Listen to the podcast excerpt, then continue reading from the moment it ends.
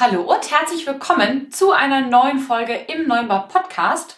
Diese Folge ist eine sogenannte Crossover-Folge mit der lieben Anna vom Kaffeesahne Podcast. Wir haben diese Folge, in der es ganz konkret um ja, mich und mein Coffee Life geht, bei der Anna begonnen. Also springt mal rüber in den Kaffeesahne Podcast und hört euch einmal Teil 1 der Folge an. In Teil 2 der Folge, die eben hier bei mir im Podcast abläuft, geht es ganz konkret um das Thema ja, Specialty Coffee Shops versus Gastronomie, was die beiden Parteien voneinander lernen können. Viel Spaß bei dieser sehr inspirierenden und ähm, lustigen und irgendwie auch ja sehr kritischen Folge.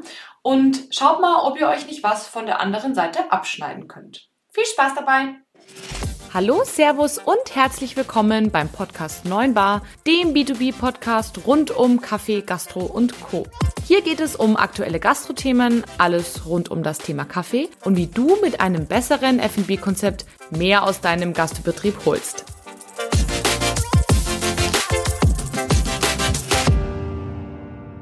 Hallo Anna, schön, dass du hier bist, hier bei mir im Neumer Podcast. Hallo Kathi, ich freue mich sehr. Ich freue mich auch total. Wir haben nämlich ein super spannendes Thema mitgebracht. Äh, mehr dazu gleich. Tu mir kurz einen Gefallen, Anna, bevor wir loslegen. Stell dich mal kurz meinen Hörern vor. Wer bist du? Was machst du? Ja, was treibt dich so an? Okay, ich versuche es ganz kurz zu machen. Ähm, hallo, Neunbar Podcast-Hörer. Innen. ähm, also ich bin Anna und äh, ich äh, habe selbst auch einen kleinen Kaffee-Podcast und zwar den äh, Kaffeesahne-Podcast, in dem ich ähm, mich mit Kaffeemenschen treffe und über Kaffee und alles drumherum rede. Und ähm, ja, ich selbst habe ähm, so einen System-Gastro-Hintergrund, mache seit über zehn Jahren Kaffee, hauptsächlich so im, ähm, hauptsächlich an der Kaffeebar. Und mhm bin dann aber von der Systemgastro in die Specialty-Szene gerutscht und da jetzt so seit drei, vier Jahren aktiv, habe auch schon in der Rösterei gearbeitet, im Café und so weiter. Und seit zwei Jahren bin ich selbstständig als cool. ähm, ja, Barista, Trainerin, Event-Barista und so weiter. Das sollte im letzten Jahr so richtig losgehen und dann wisst ihr ja alle, was nicht losgegangen ist. Not. Äh, ja, ähm, witzigerweise hat sich ähm, aber durch die, ähm, ja, durch Corona im letzten Jahr einiges sehr positiv entwickelt. Und ich bin von meinem eigenen kleinen Kaffee-Online-Shop jetzt plötzlich äh, Kaffee-Rösterin zusammen mit äh, einer Freundin und Kollegin. Und Super da sind cool. wir jetzt, ja, es ist mega cool, auch wie sich das ähm, so ähm, gefügt hat, dass wir, ähm, dass wir da zusammengefunden haben und aus unserem äh, Problem ja einfach ein richtig cooles ähm, äh, ja, Startjahr für unser gemeinsames äh, Unternehmen äh, gemacht haben. So. Und deswegen, ähm, ja, also ich bin die Anna in Giovanna Café und wir rösten zusammen ähm, direkt importierten Kaffee aus äh, Ecuador und da kommt sicherlich auch noch der ein oder andere sehr interessante Kaffee mit dazu. Und mh, ja, mein Ding mit Kaffee ist, Kaffee bedeutet für mich voll Community, Netzwerk, Austausch und ähm, ja, seitdem ich diesen Podcast seit zwei Jahren mache, habe ich so viel dazu gelernt, so viele Leute kennengelernt und ähm, ja, Leute, vernetzt euch. Und deswegen bin ich jetzt hier, um auch mit dir einmal mich ein bisschen über Kaffee auszutauschen. Wer das noch nicht äh, gehört hat, ähm, Anna und ich haben ja sowas ganz Abgefahrenes gemacht. Ähm, voll cool, Anna, dass du, mir, also, dass du uns auf die Idee gebracht hast. Und zwar haben wir, ich weiß gar nicht, wie nennt man das dann offiziell, was wir hier treiben? Ich glaube, das ist Tausch-Podcast? Crossover. Podcast. Crossover, stimmt. Das ist jetzt ja alles ja. auf Englisch. Freunde, mhm. das heißt Crossover heißt, wir haben bei Anna im Podcast angefangen zu quatschen und quatschen bei mir jetzt hier zu Ende. Ähm, Im ersten Teil sozusagen, bei der ersten Hälfte im Kaffeesahne-Podcast, ähm, ich verlinke euch dann auch nachher noch die äh, Shownotes dazu. Springt gerne rüber und hört euch das mal noch an. Hat die Anna mich ein bisschen ausgequetscht über mein Live. ist ein sehr, ähm, ein sehr persönlicher Podcast geworden. Ähm, viele wissen ja vielleicht gar nicht so wahnsinnig viel über mich, was ich so mache und so weiter. Und ähm, ja, da hat die Anna ein ganz, ganz tolles Interview ähm, mit mir geführt. Wir haben ganz viel über meine Welt gesprochen, wie das so bei uns abläuft, hier auch im Unternehmen und überhaupt und wie ich so zum Kaffee gekommen bin. Also springt auf jeden Fall mal zu Anna rüber und hört euch mal Teil 1 der Folge an. Ich kann euch auch sehr ans Herzen legen. Eine ganz tolle Folge von der Anna, die hat mich sehr begeistert über entkoffinierten Kaffee. Kurzer äh, Spoiler-Alarm, weil die ist wirklich, wirklich super geworden. So alle die, die da draußen äh, entkoffinierten Kaffee äh, haben oder auch nicht haben, hört euch das an. Das ist ganz, ganz wertvoll auch für die Gastronomie. Kann ich euch nur als Tipp noch mitgeben. Ach cool, ja, danke für die Empfehlung. Das ist eine der wenigen äh, Folgen, in denen es halt so richtig um Kaffeewissen und so auch geht. Und ja, ähm, ja da bin ich auch, äh, die, die, mag ich auch sehr gerne, weil da habe ich eine sehr gute Echt mega. Expertin auch am Start. Und äh, ja, danke, hört rein. echt, echt eine coole Folge. Und ja, diese Folge, die möchten wir auch nutzen tatsächlich, um unser beider Wissen auch ein bisschen zu verquicken, sage ich jetzt einfach mal. Und um was geht es ganz konkret in dieser Folge? Anna und ich sprechen darüber, was Gastro und Specialty Coffee, Coffee Shops, wie man es nennen möchte, voneinander lernen können. Denn ich glaube, Anna und ich unbewusst ver vermitteln wir auch so ein bisschen die beiden, äh, die beiden Seiten. Ne? Also ich meine, ich bin so ein totales Gastrokind.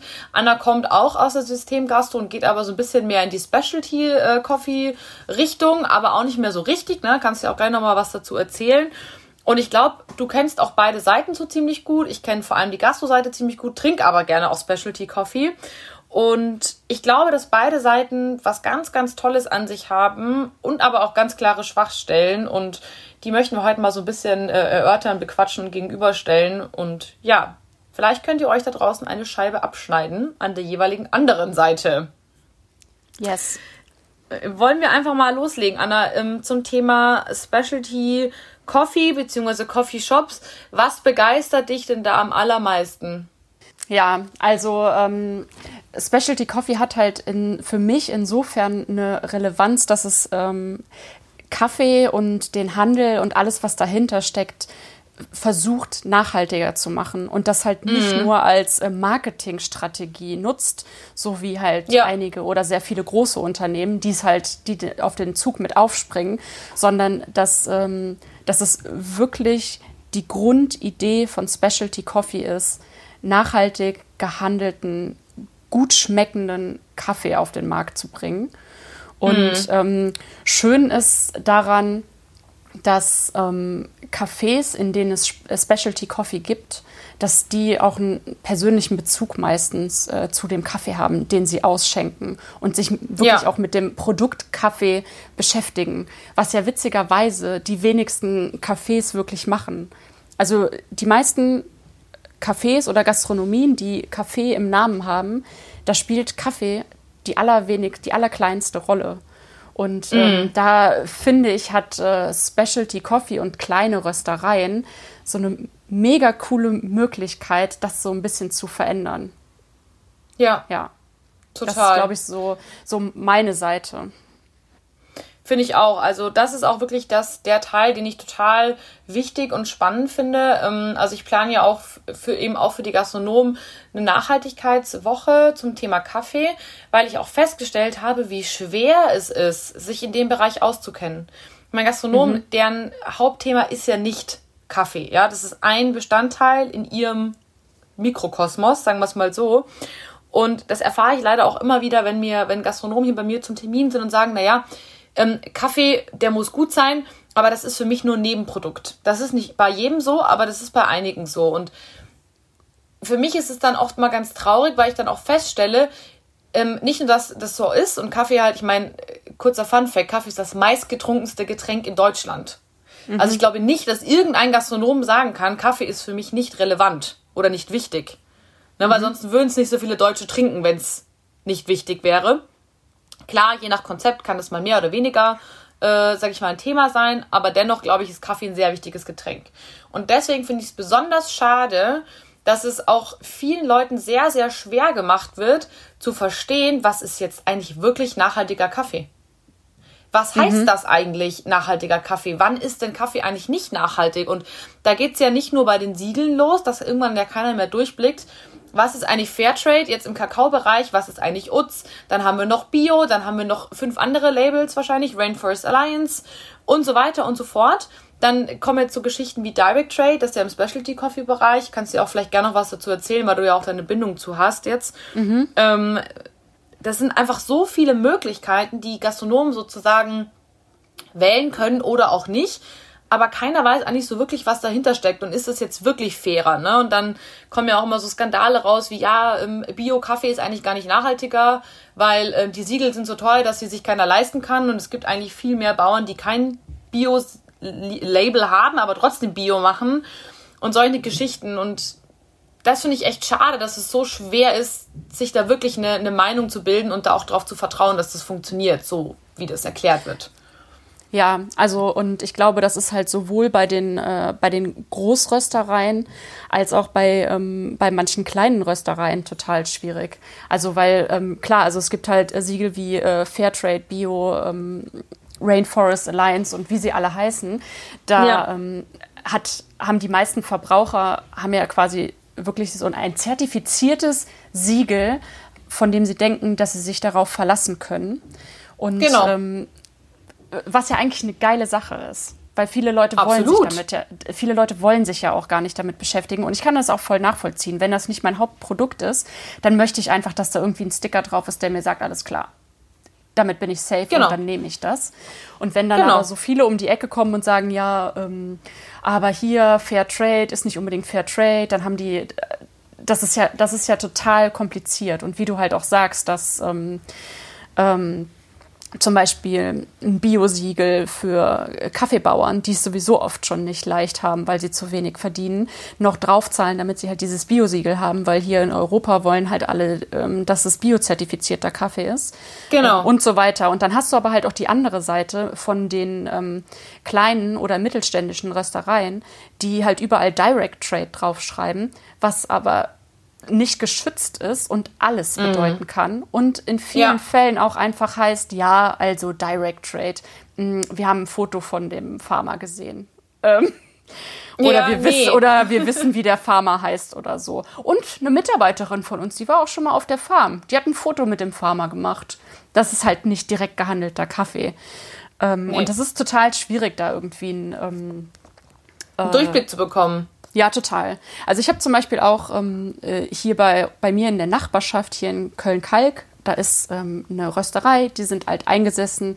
Das ist so ein wirklich sehr altes Ehepaar und die sind da seit Jahren und rösten ihren Kaffee. Und ganz viele mhm. sagen immer, ja, Anna, willst du die nicht auch mal irgendwie supporten? Weil die sind doch bei dir um die Ecke. Das wäre doch total schön, wenn du denen auch mal irgendwie ein kleines Shoutout geben würdest. Aber die zum Beispiel sagen gar nicht, wo der Kaffee herkommt. Ähm, also mhm. da habe ich schon öfter nachgefragt. Und das ist dann halt auch wieder so ein, ja, okay, das ist ein kleines mittelständisches Unternehmen und vielleicht wäre es cool, die zu unterstützen. Aber ich weiß gar nicht, ob das cool ist, die zu unterstützen, weil nur weil die klein sind, heißt das halt nicht, dass die gute Arbeit machen. Genau. Und das ist super, super kompliziert. Und ähm, ja, äh, es ist, wie du sagst, es ist schwierig, da ähm, zu wissen, wo man anfangen soll. Ich glaube aber, dass es für Gastronomen schon mal ein guter Schritt ist, sich einfach regional umzuschauen, so wie es grundsätzlich immer ein gutes Ding ist, mit äh, kleineren, vertrauenswürdigeren Unternehmen zusammenzuarbeiten, als mit Großkonzernen, die halt diese kleinen Gastronomen auch nicht unbedingt brauchen. Also mm. ich glaube, ja. so das, das, das Haupt das Grundkonzept, was irgendwie stattfinden sollte, ist, die Kleinen sollten mit den Kleinen zusammenarbeiten. Und die Großen sollten sich überlegen, ob sie vielleicht auch eher kleine Unternehmen reinnehmen, um mit denen zusammenzuarbeiten. Genau, wo es um halt geht, ne? Also wo das, ja, ja. wo das halt funktioniert. Also da, also ich liebe absolut lokal gerösteten Kaffee. Ich habe da auch echt ein paar Favorites, wo ich sage, boah, ich liebe deren Kaffee und ich kaufe den auch immer, wenn ich kann, wenn ich immer in der Nähe bin, dann nehme ich den mit.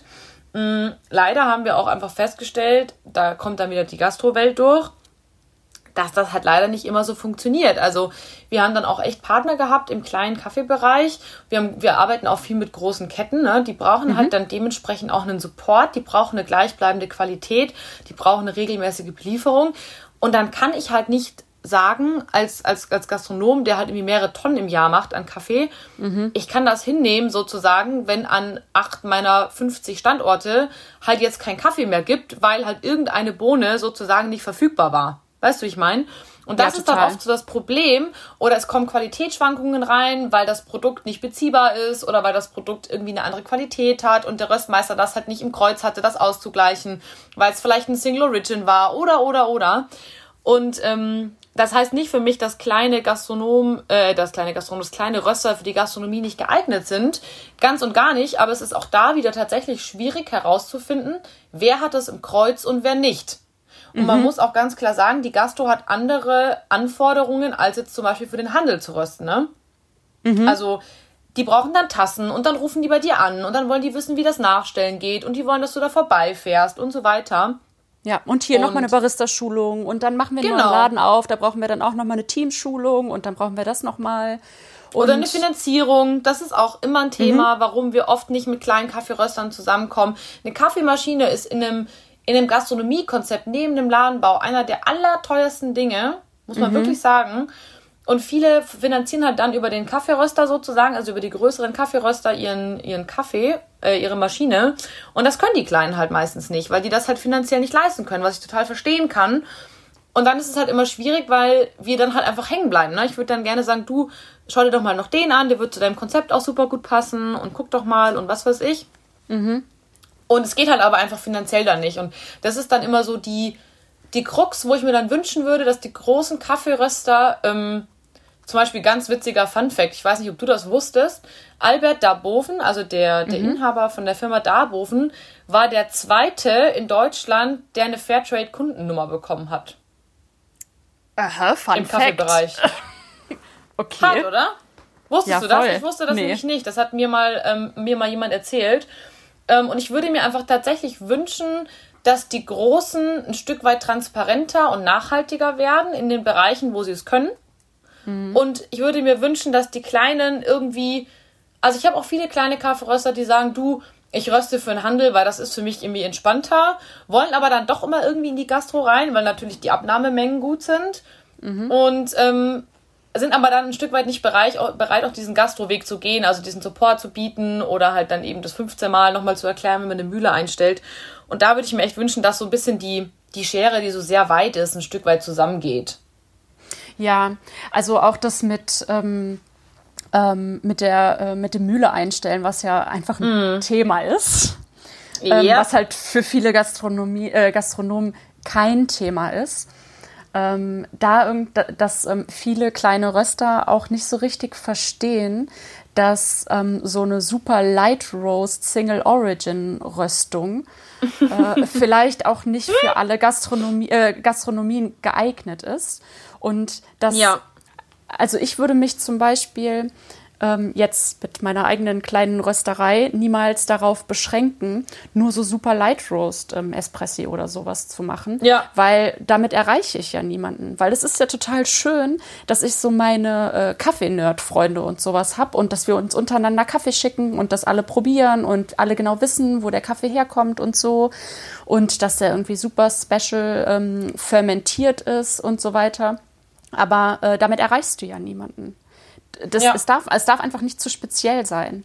Also machst du doch lieber als kleine Rösterei einen ähm, eher dunklen Blend, der deinen Freunden vielleicht jetzt nicht unbedingt schmeckt, der aber 95 Prozent der Kaffeetrinker ähm, schmeckt. Und Zumindest wenn du in die Gastro willst. Genau. Und, dein, ähm, und deine Gastronomen, die kommen damit klar, weil der einfach nicht so krasse Schwankungen hat. Weil der Ja. leicht einstellbar ist. Weil es dann nicht so schlimm ist, wenn irgendwie ähm, äh, heute Man nicht genau perfekt. ja, genau, Ja. wenn das einfach mal nicht ganz, äh, ganz perfekt äh, abgestimmt ist. Andererseits Sehe ich so. also ich glaube, da, da geht es halt, wie du sagst, halt vor allem um, äh, um größere Gastronomen und, ähm, und vielleicht auch Ketten oder so, ähm, die vielleicht aber andere Möglichkeiten hätten, ne? die irgendwie das ein bisschen regionaler gestalten könnten oder so und in jeder Ja. Region mit einem anderen Röster zum Beispiel zusammenarbeiten. Ähm, was aber 25 auch Hours hat das zum Beispiel mal so gemacht. Ich weiß nicht, ob die das immer noch so machen. Aber die haben das mal so gemacht, die Kette, ne? Also die Hotelkette. Ja, ich glaube, die machen das auch noch so.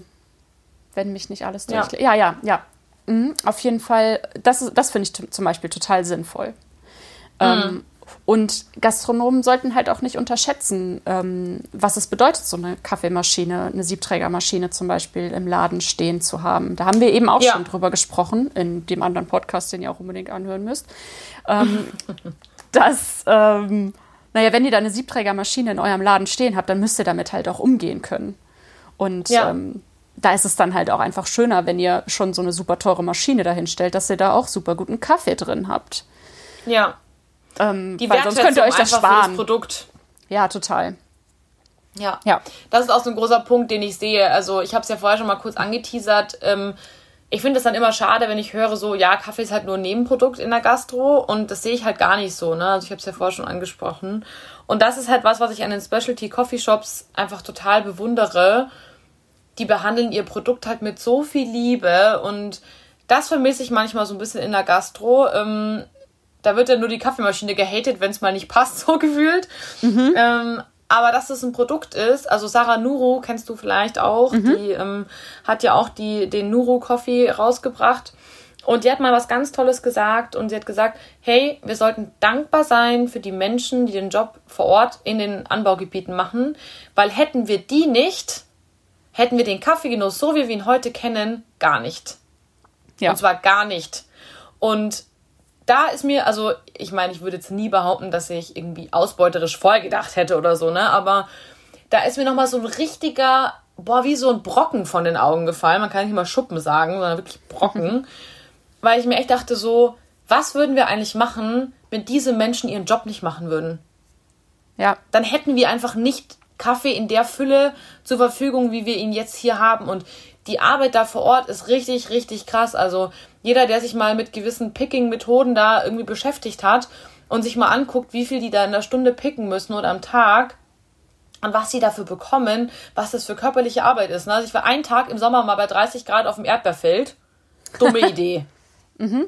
Hey, nach zwei Stunden hatte ich keinen Bock mehr. Ja. Ja, und, voll. Und das ist halt auch so, dass ja. ähm, ähm, also man muss halt auch immer so ein bisschen gucken, wo man seine Argumente für irgendwas herholt. Also genau. wenn ich jetzt zum Beispiel sage, ja, ich kann meinen Kaffee hier nicht für mehr als zwei Euro verkaufen, weil die Leute kaufen das dann nicht mehr. Ja, aber du kannst auch einfach nicht so super billigen Kaffee einkaufen, weil sonst überleben am anderen Ende der Welt Menschen nicht. Menschen nicht. Ja. Und es kann halt nicht sein, dass, ähm, obwohl ein Siegel drauf ist, das Kilo sechs Euro kostet, das funktioniert ja. nicht. Das kann nicht funktionieren, dass ein Kilo so wenig Geld kostet, weil überleg doch schon mal alleine, was das für einen Weg zurückgelegt hat. Damit ist dann ja, du schon musst mal ja auch die Kaffeesteuer abziehen.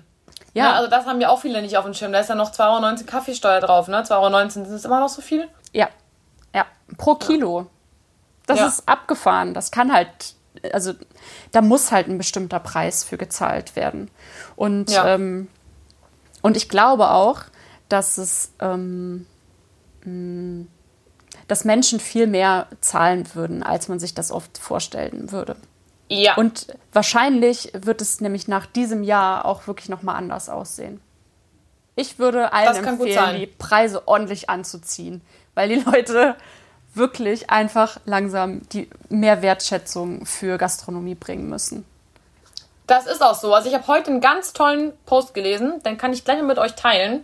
Eine Studie hat die Deutschen befragt, was sie am meisten vermissen und was sie als erstes machen werden, wenn sie wieder raus können. Mhm. Und ich dachte, Punkt Nummer eins wird sein, Freunde treffen. Nein, das war mhm. nur Punkt Nummer zwei. Punkt Nummer eins war in die Gastronomie gehen. Ja. Also, ähm, das ist echt so ein Punkt, wo ich sage, hey, liebe Gastronomen, ihr dürft aufwachen. Also ihr dürft euch von euren günstigen Preisen, und das ist ja nicht überall so, ne? Aber es gibt mhm. ganz oft dieses, meine Gäste bezahlen nicht mehr Mentalität. Da habe ich auch ganz viele Folgen zu dem Thema auch schon aufgenommen und immer wieder gesagt, am Ende des Tages ist es auch ganz viel ein eigener Glaubenssatz, was du denkst, was Leute bezahlen und wie du selber Dinge wertschätzt. Und, wenn und wie du dich selbst hat, wertschätzt. Genau, ja. Ja, das hat ein Gastronom mhm. von mir auch gesagt. Der ist auf dem Land draußen, relativ weit draußen, das ist ein Kunde von mir, macht mega gute Küche. Aus seinem Dorf kommt keiner. Mhm. Aber aus, aus ganz Deutschland und ganz Europa kommen Menschen. Der hat keine mhm. Sterneküche oder irgendwas, ne? Aber wirklich, wirklich gute Küche. Und er sagt auch, am Ende des Tages musst du selber dahinter stehen. Wenn du nicht dahinter stehst, wird es kein anderer tun. Und dann wirst du dauernd Diskussionen haben. Und das kann ich nur bestätigen. Ich stehe so hinter meinen Kaffeemaschinen. Ich habe keine Preisdiskussion in der Regel. Klar, ab und an gibt es das mal. Aber wenn du wirklich selber überzeugt bist von dem Produkt, was du hast und darüber auch erklären kannst und erzählen kannst und sagst du, pass auf, der kommt aus, ähm, weiß ich nicht, Ecuador und ähm, wir kaufen den so und so ein und der wird so und so angebaut und der wird so und so aufbereitet und der ist deswegen besonders magenschonend und was weiß ich, ist jetzt mal völlig egal. Mhm. Dann hast du ja eine ganz andere Möglichkeit, auch den Leuten zu erklären, warum sie dafür Geld bezahlen sollen. Also es reicht meiner Meinung halt auch nicht zu sagen, okay, ähm, wir nehmen uns jetzt einen kleinen Röster und stellen das Ding ins Regal, weil am Ende des Tages kauft ein Kunde nur, wenn er einen Mehrwert hat. Und die Tüte im Regal ist kein Mehrwert. Mhm.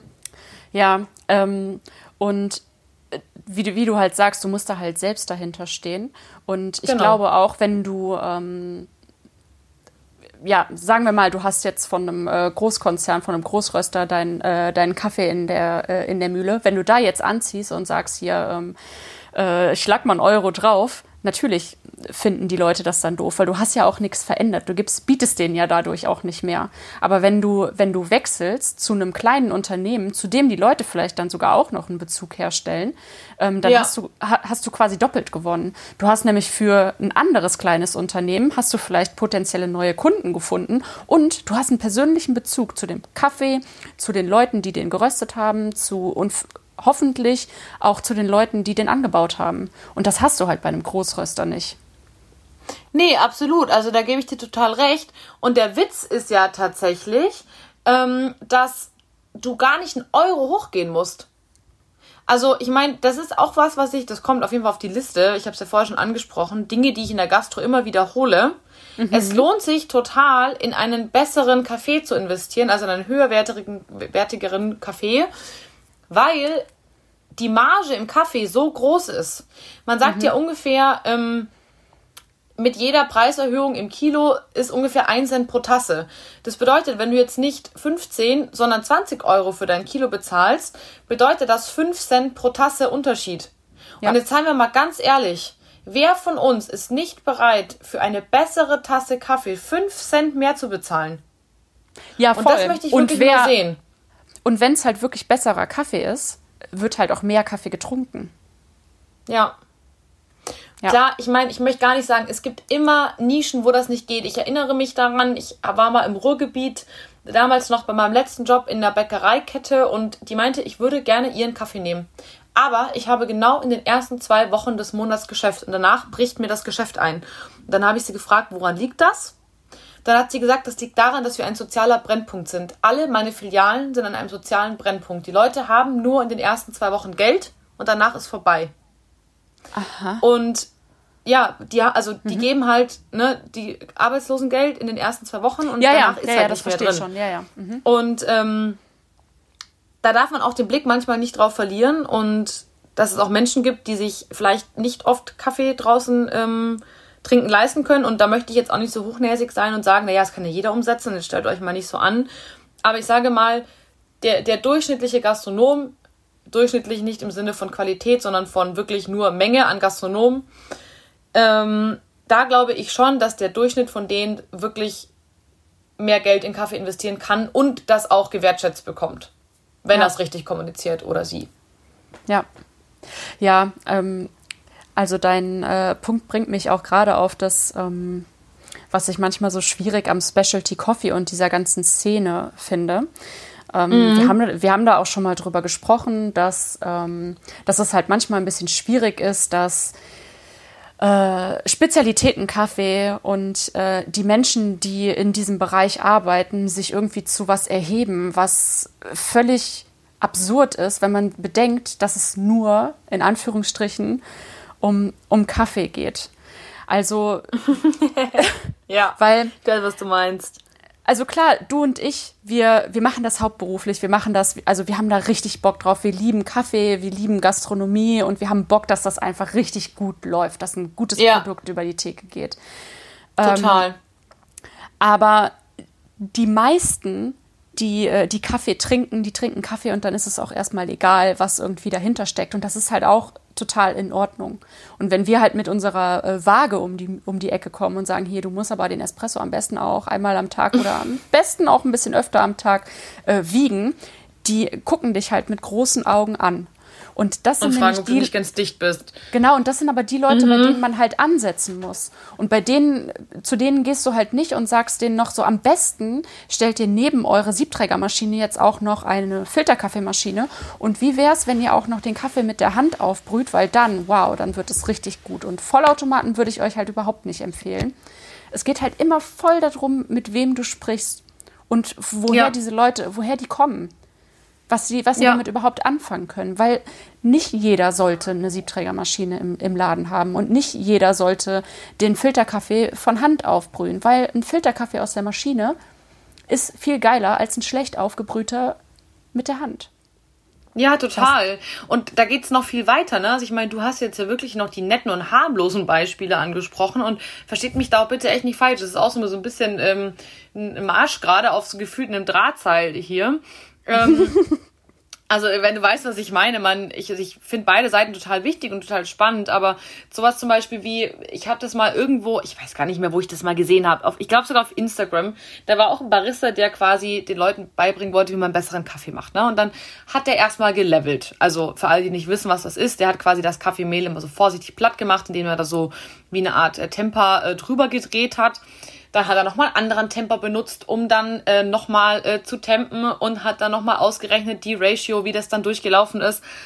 Ähm, wo ich mir dann nur dachte, ich habe mir das so angeguckt und dachte mir, mhm, das ist auf jeden Fall interessant, dass du irgendwie nochmal 0,2% besseres Aroma rausbekommen hast, aber ich wäre dankbar, wenn bei mir in der Gastro überhaupt getempt wird. Ja. Gastro sollte besser tempen und wäre schön, wenn sie sich etwas abschauen würden von den Specialty Coffee Shops, die es sehr genau nehmen aber liebe Specialty Coffee Shops, ich bin dankbar, wenn die Gastro überhaupt tempt. Und wenn sie verstehen, okay, es ist wichtig, gerade zu tempen und sich Mühe geben, das gut zu machen. Und dann muss das auch in Anführungsstrichen in Ordnung sein oder gewürdigt werden, auch wenn das nicht 120 Prozent ist. Und das würde ich mir dann schon, schon äh, auch wünschen. Ja, und da ist es dann halt auch ähm, wichtig an die Leute, die halt nicht tempen, ähm, den dann halt nicht mit einem, äh, also da dann halt nicht mit so einem äh, angewiderten Blick. Ja, und halt dann auch nicht so, ja, und am besten benutzt du noch das und das und das und äh, hiermit kannst du dann noch Channeling ähm, verhindern und hiermit ähm, wird deine Extraktion irgendwie äh, aufs allerhöchste Level äh, getrieben, sondern diese eine simple, wirklich wichtige, ähm, dieser eine wirklich wichtige Handgriff, das Tempen, das zeige ich dir jetzt einmal. Und dann ist auch erstmal ja. gut. Und dann müssen genau. wir nicht noch weitergehen. Dann, dann, dann ist ja. das genau das, was wir heute machen. Und dann wäre es cool, wenn du das durchziehen würdest. Aber wenn du da halt äh, kommst und sagst, ja, also es wäre ganz toll, wenn du dir jetzt vielleicht auch noch als Gastronom noch ein paar Geräte dahinstellen würdest, die das irgendwie äh, noch besser machen. Es geht halt dann, geht halt schnell irgendwie so ein bisschen zu weit. In diesen speziellen Fällen, in diesen speziellen ja. Fällen. Weil wenn du, genau. wenn du eine, ähm, äh, eine Rösterei hast oder halt so ein Specialty Coffee Shop und äh, wirklich Bock darauf hast, dass alles richtig akkurat ist und dass die Leute den aller, allerbesten, geilsten Kaffee bei dir bekommen, dann ist das total cool, wenn du das machst. Und wenn du deine Leute, also wenn du wirklich auch nur Leute in diesem Laden stehen hast, die voll Bock darauf haben, die absolut akkurat immer arbeiten, dass da ja. wirklich immer ein perfektes Ergebnis rauskommt, voll geil.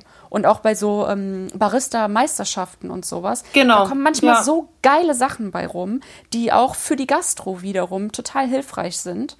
Absolut. Die aber, äh, die aber halt in diesen Rahmen reingehören.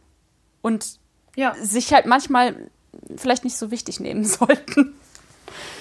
Ja, ich glaube, also das ist wirklich so ein bisschen der Punkt, den du gerade ansprichst. Also ja, ich glaube, jeder kann immer Dinge besser machen und das heißt auch für mich nicht, dass man wie soll ich jetzt sagen, Schludereien äh, hinnehmen sollte. Zum Beispiel Unsauberkeit in der Gastronomie mhm. an der Kaffeemaschine finde ich ganz schlimm und da kriegt jeder Specialty Coffee Shop Besitzer wahrscheinlich, dem dreht's alle Haare und Zehennägel auf.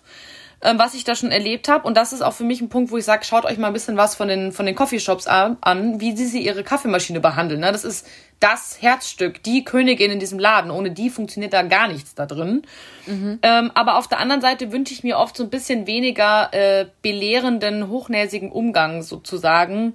Ja. Sowohl mit der Gastro, also quasi Specialty Coffee Shop versus der, das Café, was halt daneben ist, was halt vielleicht keine Slayer hat, sondern nur eine Lasan Marco Maschine, die noch nicht mal eine Multiboiler Maschine ist.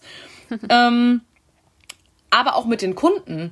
Also was ich auch festgestellt habe, was ich ganz, ganz schockierend finde, ich weiß nicht, ob du das äh, auch festgestellt hast, ich arbeite ja auch viel mit, ähm, also sowohl mit Gastronomen, die zur Einstellung zu mir kommen, als auch mit Menschen, die privat Kaffeemaschinen bei uns kaufen, bei der Kaffeegruppe. Mhm. Und ganz häufig frage ich die Menschen, und ähm, lass uns mal zusammen die Mühle einstellen, probier mal, wie schmeckt die denn so? Und dann sagen die gleich, nee, nee, das kann ich überhaupt nicht beurteilen, ich bin da kein Profi drin. Mhm. Und dann frage ich manchmal so, ja, wie, hä, aber du kannst doch auch ein Bier trinken und mir sagen, ob das schmeckt oder ein Schnitzel oder whatever. Also du hast mhm. ja eine Meinung zu Dingen und ja. du hast auch Geschmacksnerven, wenn du nicht gerade Corona hattest. Also mhm. kannst du mir ja auch sagen, ob du das grundsätzlich magst oder nicht. Blöd ja. gesagt. Und dann frage ich manchmal, woran das liegt, dass sie glauben, dass sie das nicht beurteilen können. Und dann kommt ganz häufig so, ja, weil die anderen, die können das ja alle viel besser und mein Special, äh, mein Shop sozusagen, wo die halt hingehen und ihren, ihren Kaffee trinken, da hat der Barista voll die Ausbildung und der kann es beurteilen und der erzählt mir dann immer alles und so und dann denke ich mir so, Mann, wie schade ist das eigentlich, dass Leute auch Endkunden, ne? also sowohl Gastronomen, die das Gefühl haben, sie können nicht einschätzen, ob der Kaffee für sie schmeckt oder nicht, aber mhm. auch Endkunden. Weil eigentlich wollen wir doch alle, dass die Kunden vielleicht nochmal in den, in den Coffeeshop kommen und sich da einen Kaffee auch für zu Hause kaufen, weil sie halt nicht jeden Tag vielleicht in den Coffeeshop kommen können. Ja. Und, ähm, aber es ist so schade, wenn man die Leute verprellt im Sinne von, ich bin der große König und nur ich kenne mich aus, genauso wie Konditoren zum Beispiel manchmal. ähm, kurzer Hinweis dazu, die ähm, halt auch irgendwie andere Kuchen schlecht machen und sagen, ne, nur, nur Konditorware ist gute Ware. Ich liebe Konditorkuchen, brauchen wir auch nicht reden, aber es schmeckt auch Marmorkuchen gut, ne? So. Ja. Und einfach so ein bisschen, ich glaube, leben und leben lassen, das, das trifft es vielleicht auch ganz gut. Und sich ein Beispiel immer am anderen nehmen und sich so ein bisschen was abschauen, so wie wir jetzt auch gerade drüber sprechen.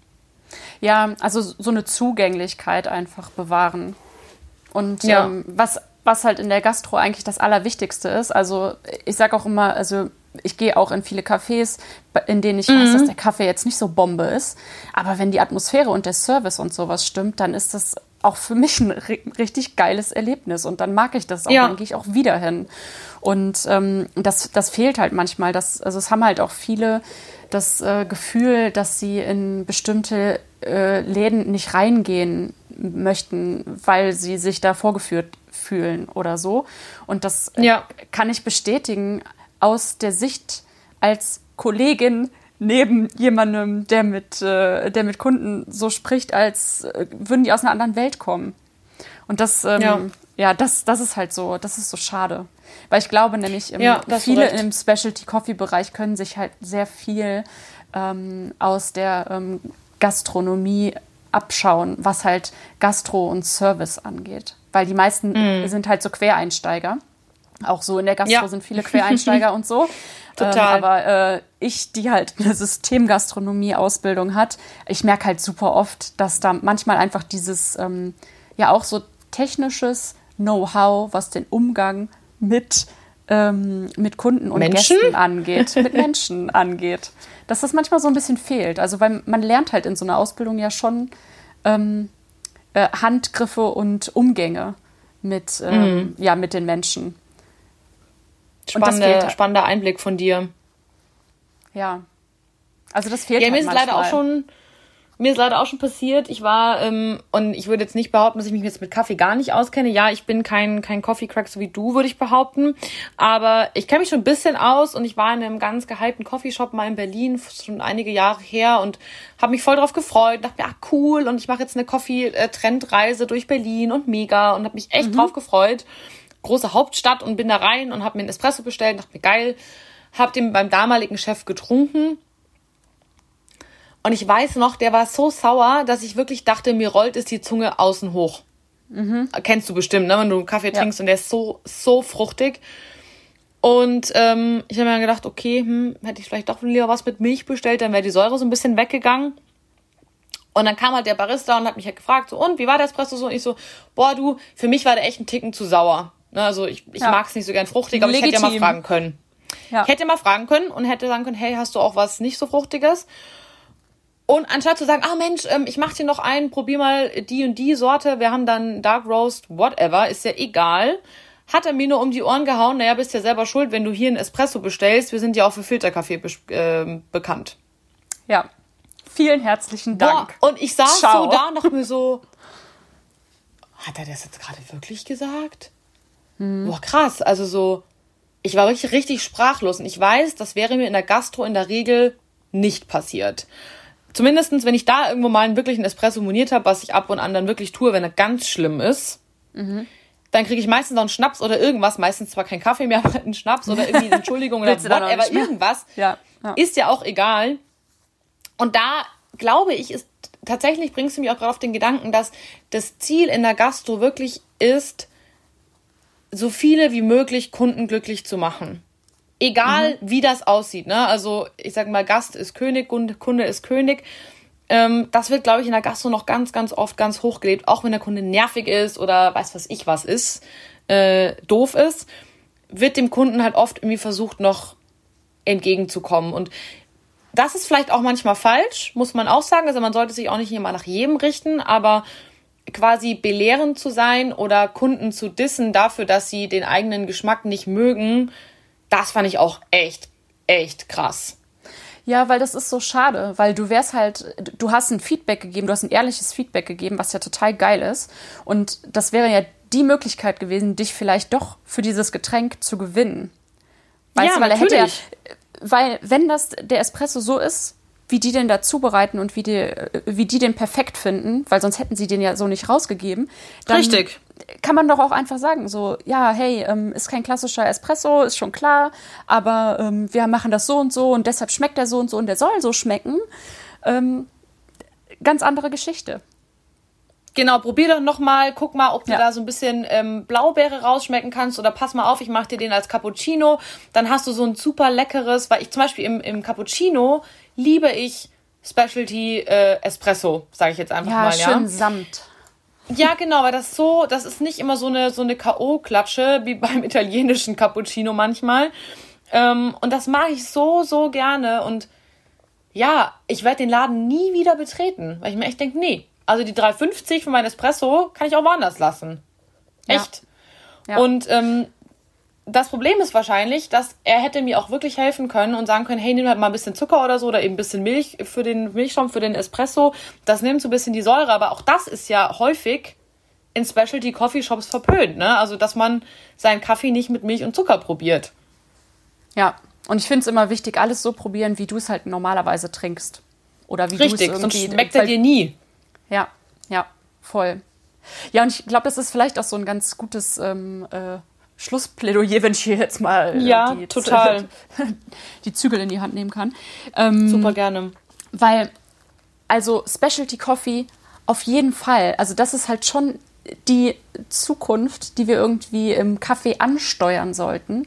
Aber es geht halt immer in allem darum, die Dinge zugänglich zu machen und zu sprechen ja. und sich auszutauschen und nicht das eine verteufeln und das und es gibt halt nicht das eine Nonplusultra, sondern wenn du wirklich möchtest, dass dein Kaffee nachhaltig ist und und dazu auch noch schmeckt, dann müssen halt alle zusammenarbeiten, weil nur mit Specialty Voll. Coffee und nur mit ähm, ja, saurer Plörre veränderst du halt nicht, wie Leute ähm, äh, auf Kaffee zugehen. Ja. Du veränderst genau. es nur, indem du den Geschmack, den die Leute gerne haben möchten, wenn du den mit einem fair gehandelten, nachhaltigen Kaffee, wenn du, da, wenn du den Geschmack der Leute damit triffst, dann kannst du auch in die Richtung gehen, dass du vielleicht den Geschmack auch ein bisschen veränderst. Aber nur zu sagen, Voll. so, ja, hier, der ist direkt gehandelt und der ist äh, super light roast und so trinken wir den und das ist der einzige perfekte Kaffee, das ist absoluter Scheiß. Ja. Ja. Sehe ich genauso. Danke für dieses wunderschöne Schlusswort. Ich glaube, beide Parteien können sich sehr viel voneinander abschneiden. Äh, die eine Seite von der anderen, was Qualität, äh, Wertschätzung, Nachhaltigkeit äh, betrifft. für das Produkt an sich und für alle, die damit zusammenhängen. Und die anderen dürfen gerne ein bisschen den Horizont öffnen für alle, die noch nicht ganz so perfekt sind. Und ich glaube, dass ähm, das hilft auf jeden Fall beiden Seiten. Und ja, bitte ähm, nehmt nicht alles auf die Goldwaage, was wir jetzt heute auch hier besprochen haben. es ist nicht jede Gastro so, nicht jeder Specialty Coffee Shop so.